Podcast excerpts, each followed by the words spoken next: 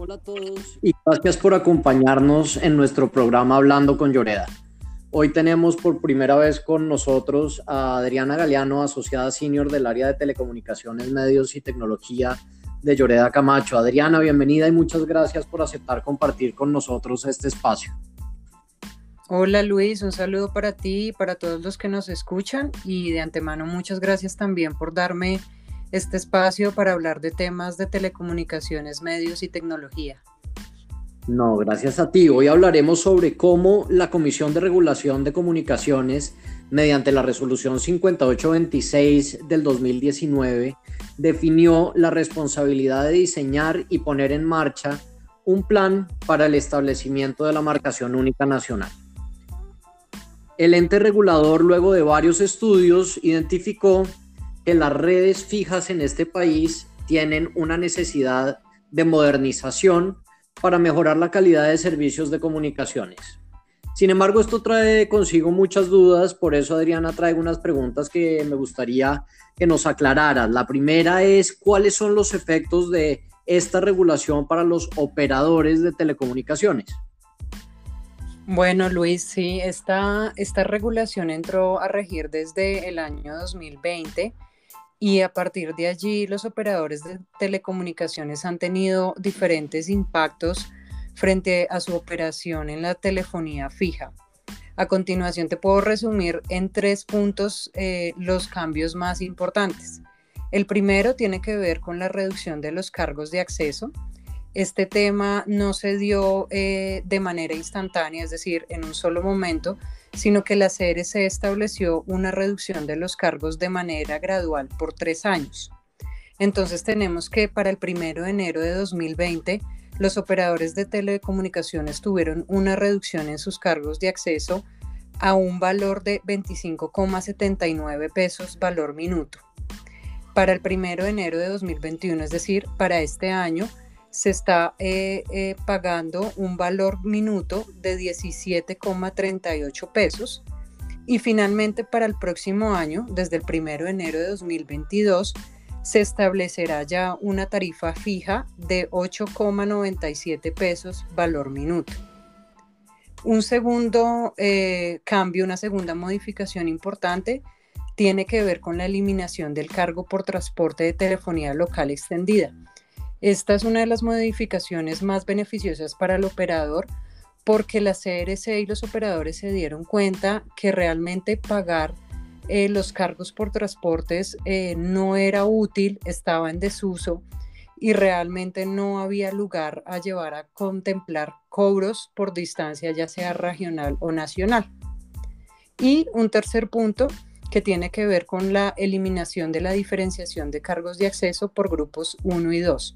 ¿Esto qué quiere decir? En, antes de esta nueva regulación, la CRC había, había impuesto una clasificación por municipios, tanto en grupos 1 eh, y 2, y lo que se hacía era generar unos incentivos para los operadores de telecomunicaciones frente al grupo, eh, a los municipios que, que, estaban en el grupo 2. Sin embargo, después de unos estudios eh, económicos y técnicos, se dieron cuenta que realmente estos incentivos no se estaban usando, eh, no llevaban a nada, ya que realmente no se estaba generando una mayor cantidad de líneas o de usuarios en estos municipios. Y esto llevó a dar eh, al lugar a que se eliminara esta diferenciación de cargos de acceso por grupos unidos. Ok, frente a nosotros, frente a los usuarios, eh, ¿cómo, debe, ¿cómo deberán efectuarse las marcaciones en el país? Realmente este es como eh, el impacto más importante porque nos, nos toca a todos los usuarios y a todos los ciudadanos en el territorio nacional en Colombia. Y bueno, acá la CRC lo que hizo fue disponer un esquema unificado en el que se marcarán 10 dígitos para hacer todo tipo de llamadas desde teléfonos fijos y celulares a cualquier línea de telefonía fija.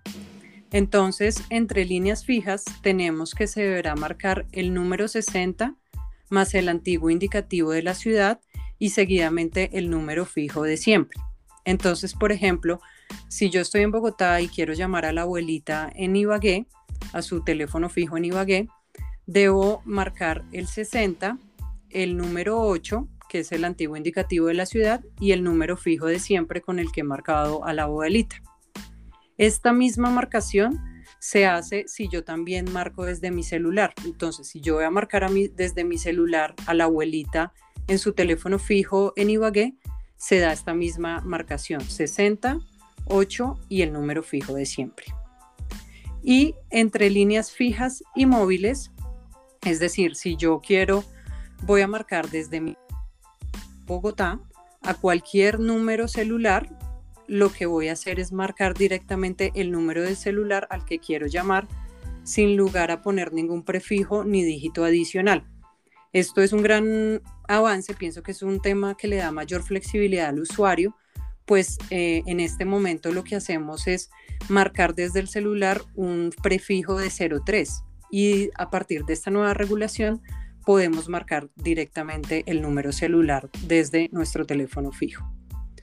Y digamos que acá lo más importante es tener en cuenta que estas modificaciones de marcación se van a dar solamente desde y hacia telefonía fija, es decir, hasta hacia números de telefonía fija y no va a aplicar entre llamadas de celulares, es decir, podemos seguir marcando de nuestro celular a otro celular como lo venimos haciendo. Es súper importante. ¿Y, ¿Y cuándo empezaría a operar esta nueva marcación?